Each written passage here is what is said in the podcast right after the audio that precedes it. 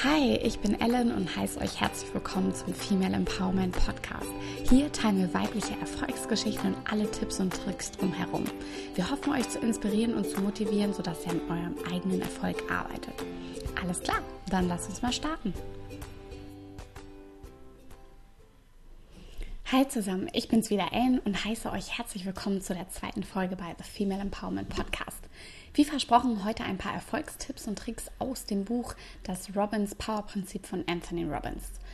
Ähm, für die, die ihn nicht kennen, wer ist Anthony Robbins? Anthony Robbins, äh, meistens auch nur Tony Robbins, ist ein Erfolgscoach und Buchautor. Auf seiner Internetseite beschreibt er seine Tätigkeiten wie folgt. I challenge you to make your life a masterpiece. I challenge you to join the ranks of those people who live what they teach, who walk what they talk.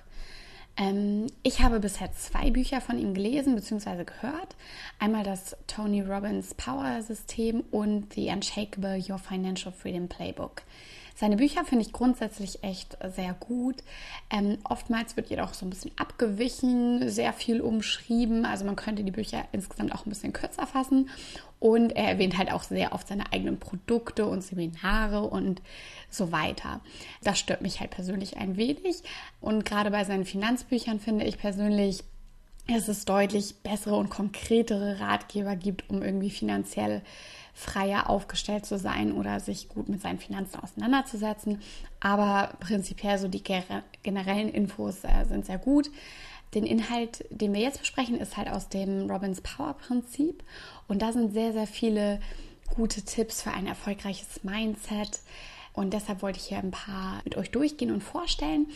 Ich habe das Buch einmal gelesen, greife es immer wieder irgendwie zur Hand, äh, wenn ich mal denke, oh, wie war das nochmal?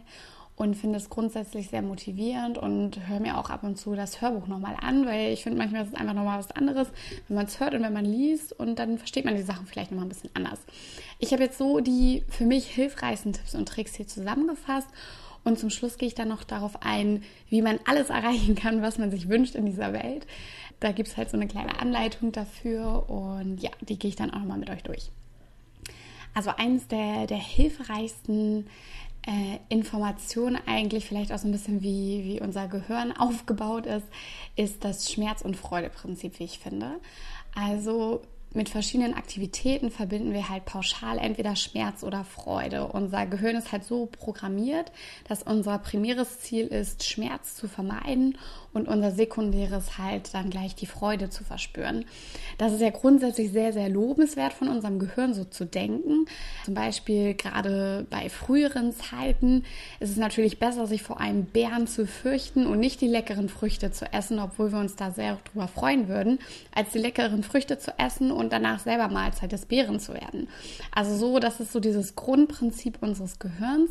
Allerdings ist es jetzt meistens so, dass die Dinge, die wir heutzutage als schmerzlich einstufen, eigentlich gut für uns wären und die Dinge, die wir als erfreulich einstufen, eher schlecht für uns sind. Was genau meine ich jetzt damit? Also am besten finde ich, lässt sich das eigentlich am folgenden Beispiel verdeutlichen. Eigentlich müsste ich eine dringende Hausarbeit für die Uni fertig schreiben.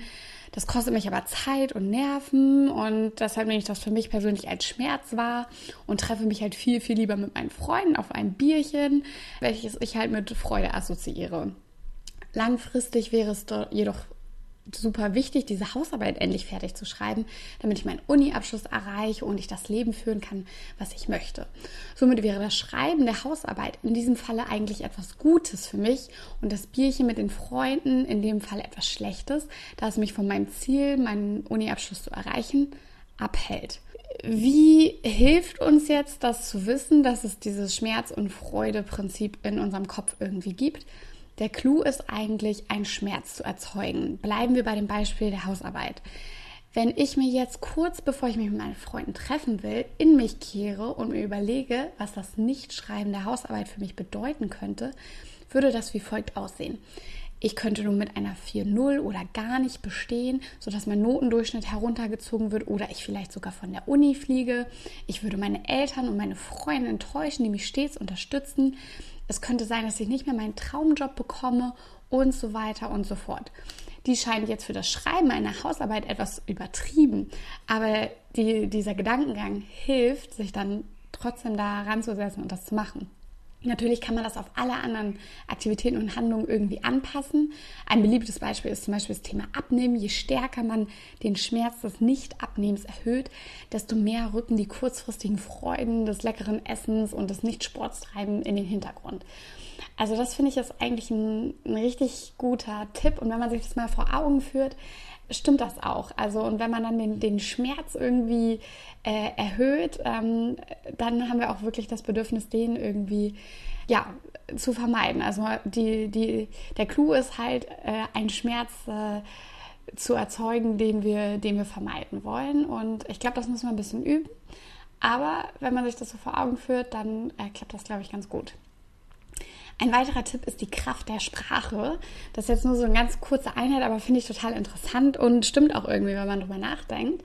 Äh, Tony Robbins stellt in seinem ähm, Buch halt auch die Kraft der Sprache und die richtigen Formulierungen dar. Somit macht es emotional einen totalen Unterschied, wenn man sagt, oh, ich bin so sauer auf dieses verdammte Arschloch und was für eine verkackte Scheiße, ne, wie man da manchmal so ist. Ist halt ein ganz großer Unterschied ähm, zu, als wenn man sagt, ja, ich bin durchaus verärgert über dieses Verhalten. Und wie ich die Sachen sage, überträgt sich auch auf meinen emotionalen Status. Und ich habe das einfach mal so ausprobiert und das, das stimmt tatsächlich. Egal, ob wir das jetzt äh, nur nach innen sagen oder nach außen, es wirkt sich wirklich auf unseren Emotionszustand und unser Verhalten aus. Wenn wir zum Beispiel entspannter reagieren wollen, müssen wir halt auch entspanntere Worte anwenden. Am besten, oder wo es mir halt auch so in meinem Alltag aufgefallen ist, ist, dass man sich irgendwie ein bisschen was zurechtlegt. Ich neige halt auch dazu, alles immer so ein bisschen zu verfluchen. Wenn zum Beispiel was auf Arbeit schief läuft, dann sage ich, oh Mann, so eine verkackte Scheiße, was soll das, ne? Wieso klappt das jetzt hier schon wieder alles nicht? Und meine Kollegin hingegen, wenn irgendwas, also wirklich, es kann mega schlimm sein, wenn irgendwas mega schlimm ist, dann weiß ich es schon, dann sagt sie, oh, das ist ja jetzt Käse, ne? Und ihr Emotionszustand ist halt ein ganz anderer als meiner, weil sie halt sagt, oh Mann, ist Käse und ich sitze daneben und fluch mir da einen ab. Ne? Und jetzt, äh, wenn man sich das irgendwie dann angewöhnt, auch sozusagen, dann äh, merkt man auch, dass man selber irgendwie entspannter ist. Also das finde ich ist wirklich ein guter Tipp. Ja, vielleicht äh, könnt ihr das ja auch auf euren Alltag irgendwie übertragen. Mir persönlich äh, hat das äh, gut geholfen und ich versuche jetzt immer mal auch mal andere Wörter zu verwenden. Genau. Ein weiterer Inhalt des Buches vom Power-Prinzip sind Glaubenssätze. Glaubenssätze sind in unserem Unterbewusstsein verankert. Sie lenken unser Denken und unser Verhalten und manchmal ist uns gar nicht so richtig bewusst, dass sie auch wirklich existieren und was sie gerade aussagen. Also man muss das wirklich mal überdenken, was unsere Glaubenssätze eigentlich sind. Aber sie geben uns eigentlich äh, wieder, okay, handle ich gerade richtig? Also handle ich nach meinen Glaubenssätzen oder handle ich falsch? Manchmal find, befinden wir uns ja auch in so einem Interessenkonflikt unserer eigenen Glaubenssätze, wenn wir nicht so richtig wissen, was wir denn jetzt machen sollen und so. Und Basis sind halt irgendwie diese, diese Glaubenssätze bauen wir denn eigentlich unsere Glaubenssätze so auf? Wie entstehen die? Ganz viel halt durch Referenzerlebnisse, was, was wir mal erlebt haben, wie vielleicht unsere Eltern denken und handeln, unsere Umgebung. Und äh, was das eigentlich ausmacht, ist, unsere Glaubenssätze sind gestützt auf so Referenzerlebnisse. Robbins sagt zum Beispiel in seinem Buch, das ist wie so ein Tisch. Also ich habe einen Glaubenssatz, das ist quasi die Tischplatte und die wird gestützt durch verschiedene Referenzerlebnisse. Ist natürlich unpraktisch, wenn wir irgendwie halbe Tischbeine ähm, haben. Äh, dann steht der Tisch und der Glaubenssatz vielleicht nicht so, wie wir ihn gerne hätten. Und man kann halt seine Glaubenssätze auch ändern. Manchmal hat man ja auch Glaubenssätze, mit denen man vielleicht selber gar nicht so zufrieden ist und man möchte sie eigentlich ändern und man weiß gar nicht, warum man sich immer so und so verhält. Ähm, aber meistens ist es tatsächlich so, wie unsere Glaubenssätze halt verankert sind. Hm, wie kann man dem jetzt entgegenwirken? Wir müssen neue Referenzerlebnisse schaffen. Referenzerlebnisse können Sachen sein, die wirklich passiert sind, können aber auch fiktiv sein. Sie können präzise oder vage sein, je nachdem, wie man sich selber auch damit wohlfühlt. Es geht halt darum, sich möglichst irgendwas Realitätsnahes vorzustellen, wie man Sachen halt gerne hätte oder die Sachen gerne wahrnehmen möchte. Ähm, zum Beispiel gibt es natürlich auch viele Erfolgsgeschichten, die wussten, okay, wir werden super, super erfolgreich ohne dass sie da irgendwie eine Bestätigung zu haben. Die haben dann so eine ausgeprägten Referenzerlebnisse für sich selber geschaffen, dass sie sagen, das schaffe ich. Also beliebte Beispiele sind hier zum Beispiel Bill Gates oder Walt Disney, ja, irgendwie sowas einfach aufzubauen und sich zu sagen, ich schaffe das, also da, da ist überhaupt gar kein Zweifel dran, ne? Weil dieses halt immer so krass vorgestellt haben und so extreme Referenzerlebnisse für sich gebildet haben, dass sie sagen, außer Frage, ich schaffe das. Und sowas ist natürlich toll, weil diese Menschen haben es dann ja auch wirklich alle geschafft. Und Robbins ähm, sagt auch, das ist der Unterschied zwischen erfolgreichen Menschen ähm, und Menschen, die aufgeben. Ist jetzt nicht unbedingt die Disziplin oder so, sondern psychologisch gesehen sind das halt diese Glaubensmuster, die man sich selber schafft.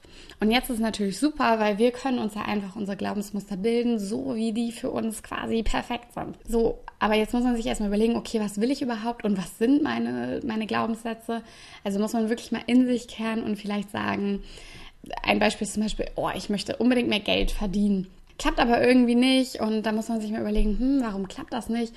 Und vielleicht hast du einen Glaubenssatz bei dir drin und sagst, ja, hier, meine Oma, die hat ja mal gesagt, alle reichen Menschen, alle, die viel Geld haben, die sind kriminell und Geld ist was ganz, ganz Schlechtes. Ja, man kann auch mit wenig Geld auskommen.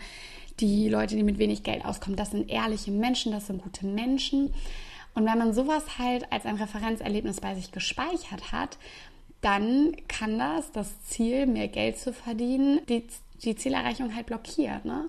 Und das ist halt dann ganz wichtig zu, zu überlegen, okay, was sind meine Glaubenssätze und mit welchen bin ich vielleicht nicht d'accord, welche möchte ich gerne ändern. Also, man muss sich neue Glaubenssätze überlegen und man muss sich überlegen, wie man diese auslegen will. Und wenn man jetzt irgendwie negative Glaubenssätze hat, zum Beispiel gerade bei dem Geldbeispiel, muss man versuchen, die irgendwie in positive, ermunternde Glaubenssätze umzuwandeln. Also der erste Schritt wäre, okay, prüfe deine Glaubenssätze, bei welchen Sachen klappt das vielleicht nicht so, was du dir vorgestellt hast und dann überleg, okay, kann das an meinen Glaubenssätzen liegen? Äh, vielleicht, ja, wieder hier das beliebte Beispiel vom Abnehmen. Ja, Mutti sagt immer, ein Stück Kuchen ist doch gar nichts oder was weiß ich. Irgendwie so, guck einfach, was du gerne möchtest und schau, was dich da blockiert. Und dann überleg dir einfach neue Referenzerlebnisse. Zum Beispiel, du möchtest super gerne erfolgreich sein und dann überleg dir, was du alles schon erreicht hast und stell dir auch in deinem Kopf vor, alles das, was du erreichen willst, wenn du das dann geschafft hast und geh das vielleicht einfach mal morgens und abends durch und trainiere deine, deine Glaubenssätze so ein bisschen.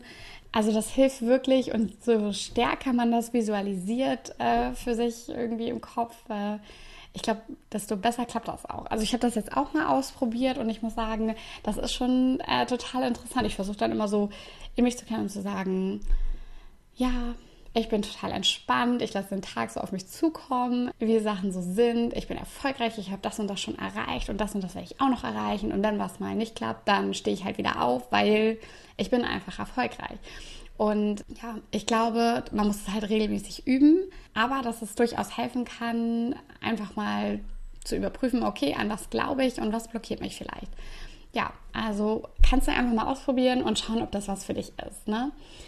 Genau, ein, ein weiteres Beispiel, was ich ganz gut finde, ist könnte und sollte. Wir haben ganz oft irgendwie Sachen, wo wir sagen, ich sollte dringend jetzt mal meine Bude aufräumen oder ich sollte das und das mal machen. Und wenn ich dann zum Beispiel wirklich Besuch bekomme, dann denke ich, okay, heute musst du aber wirklich deine Bude aufbauen. Das heißt, wir haben einen Unterschied zwischen muss und sollte, auch bei uns gedanklich. Das heißt, wir müssen den inneren Druck erhöhen, dass aus könnte auch ein, ein Muss wird. Also, dass ich sage, okay, heute muss ich das machen. Alles klar. Jetzt gehen wir zum nächsten Schritt. Wie kann man alles in seinem Leben erreichen? Ne? Das sind ja, ist ja immer so ein bisschen provokativ, wenn das irgendwo steht. Aber natürlich hat auch äh, Tony Robbins da verschiedene Beispiele. Und ich glaube, diese sechs Schritte, die er in seinem Buch genannt hat, wenn man sich da wirklich mal hinsetzt und sich da Gedanken zu macht, dann kann einem das schon helfen. Natürlich, ne, man muss das auch immer, man muss das üben, das funktioniert auch nicht gleich sofort und äh, manche Sachen sind einfach auch eher was für einen als andere. Aber ich stelle jetzt einfach mal die, die sechs Schritte vor, die er auch in seinem Buch genannt hat. In der Ausgabe, die ich habe, die werde ich auch noch äh, unten verlinken, startet das so ab Seite 130. Also, der erste Schritt wäre zu klären, was ist unser Ziel und was hält uns davon ab, das Ziel zu erreichen. Oftmals denken wir halt an alles, was wir nicht wollen und es ist gar nicht so einfach herauszufinden, was wir eigentlich wollen, ja.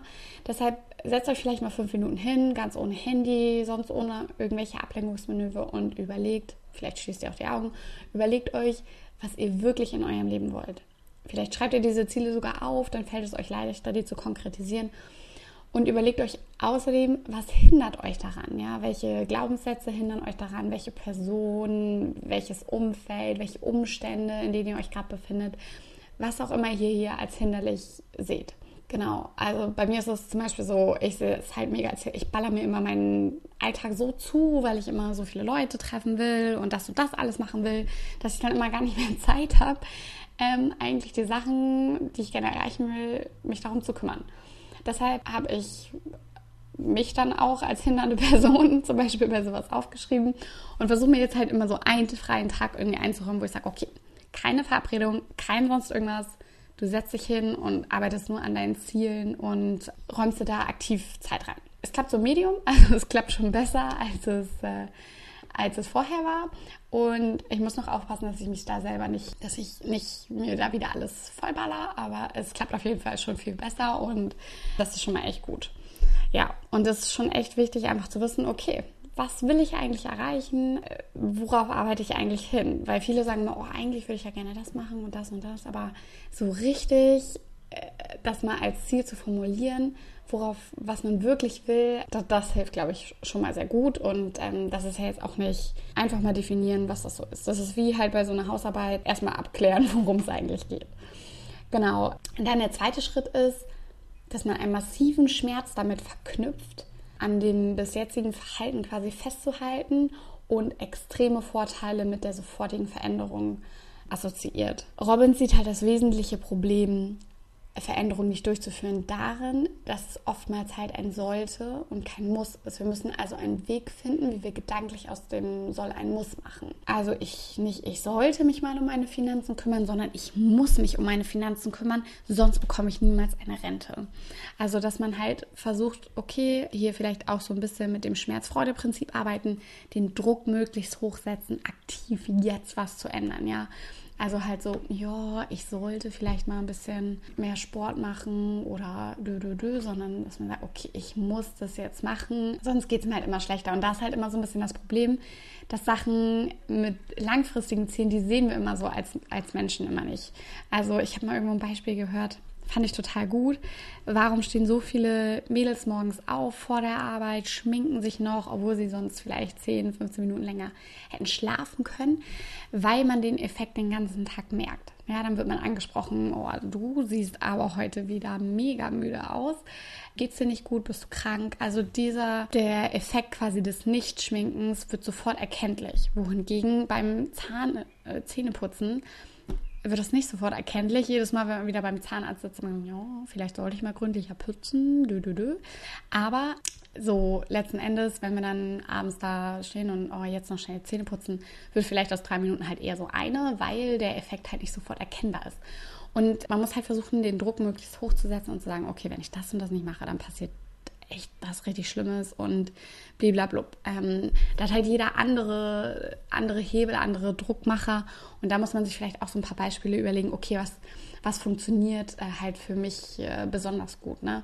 Also bei mir ist es zum Beispiel, ich weiß, ich enttäusche dadurch irgendwen, dann kann ich den Druck erstaunlich sehr hoch setzen, wenn ich sage, okay, wenn ich das und das nicht mache, oh Gott, ne, dann enttäusche ich ja alle und das geht nicht und ich muss mich jetzt hinsetzen und das fertig machen. Ähm, ja, aber wie gesagt, jeder hat da so seine eigenen Druckmittel. Kannst ja mal gucken, was für dich so am besten passt und dass du dir so ein, zwei Sachen einfach zusammen zur Seite legst, die da gut passen und das vielleicht einfach so mal so überlegen. Genau, hier noch ein Beispiel äh, zur Verdeutlichung. Also ich sollte dringend aufhören mit dem Rauchen, denn das ist so ungesund. Zudem frage ich mich aber auch, was bringt es mir denn jetzt, wenn ich jetzt aufhören mit dem Rauchen, denn ich rauche ja gerne und das ist auch immer so was Soziales und Krebs kann ich ja so oder so bekommen, ne? Also ist eigentlich pups egal. Und da ist halt die Angst der Veränderung, ähm, die sich in uns breit macht, so dass wir halt da nicht irgendwie aktiv was verändern. Und äh, wir assoziieren halt irgendwie Schmerz und Freude bei der gleichen Zeit und wir wollen jetzt halt erstmal den Schmerz vermeiden. Ähm, wie kann man das Problem lösen? Wir müssen unsere persönliche Schmerzgrenze erreichen. Ne? Manchmal hat man ja auch so Erlebnisse, wo man denkt, okay, jetzt ist das Maß aber wirklich voll. Ich muss dringlichst was ändern. Ich kann nicht noch einen Tag länger so leben. Zum Beispiel, wenn man unzufrieden ist in einer Beziehung oder man passt nicht mehr in die Hose, die man total gerne anzieht. Und da ist es halt wieder, ne, man muss inneren Druck aufbauen. Wenn wir nichts ändern, ist unser Schmerz einfach nicht groß genug. Und da gab es ein total tolles Zitat, auch in dem Buch ähm, hat äh, Robbins äh, Nietzsche zitiert. Und ich übernehme das hier jetzt einfach mal so, weil ich es richtig klasse finde. Wer ein ausreichend starkes Warum hat, kann fast jedes Wie ertragen. Und, äh, das fasst, glaube ich, den zweiten Abschnitt von Robbins Punkt echt ziemlich gut zusammen. Ja, er sagt dann auch des Weiteren, dass halt die Triebkräfte von Menschen vor allem auch dadurch gegeben sind, dass wir unsere Identität wahren wollen. Also auch das, was ich jetzt gerade schon als mein Beispiel genannt habe. Ja, also mir ist es wichtig, dass ich äh, so wahrgenommen werde, wie ich wahrgenommen werde und dass ich bloß keinen enttäusche. Und äh, da kann man sich dann halt überlegen, mit welchem Nachteil muss ich rechnen, wenn ich mich nicht ändere. Welcher Preis hat eine Nichtveränderung? Wie geht unser Leben weiter, wenn wir uns nicht ändern? Und da ist es halt wichtig, dass man sich den Schmerz so real wie möglich vorstellt und ähm, dass man das Vorhaben nicht ein Zentimeter weiter aufschieben kann. Ja, und falls da noch nicht genug Druck da ist, ist es halt, okay, welches, welche Auswirkungen hat euer Verhalten auf euer Umfeld, auf eure Kinder, auf euren Mann, auf eure Familie? Wie sieht euer Selbstwertgefühl aus? Wie viel glücklicher wäre ich, wenn ich meine Ziele endlich erreiche und so weiter? Was würde ich alles verpassen, wenn ich sie nicht erreiche? Genau. Dann der dritte Punkt ist, dass man schlechte Muster unterbrechen soll. Also wir haben zwar, wir wollen zwar neue Sachen erzielen, aber man hat ja immer so ein Grundverhalten, so ein Trott irgendwie drin, dass einem das dann doch vielleicht schwer fällt seine Ziele zu erreichen. Und es geht halt nicht, dass man immer wieder die gleichen Sachen tut, aber erwartet, dass man diesmal quasi Erfolg hat. Ne? Also man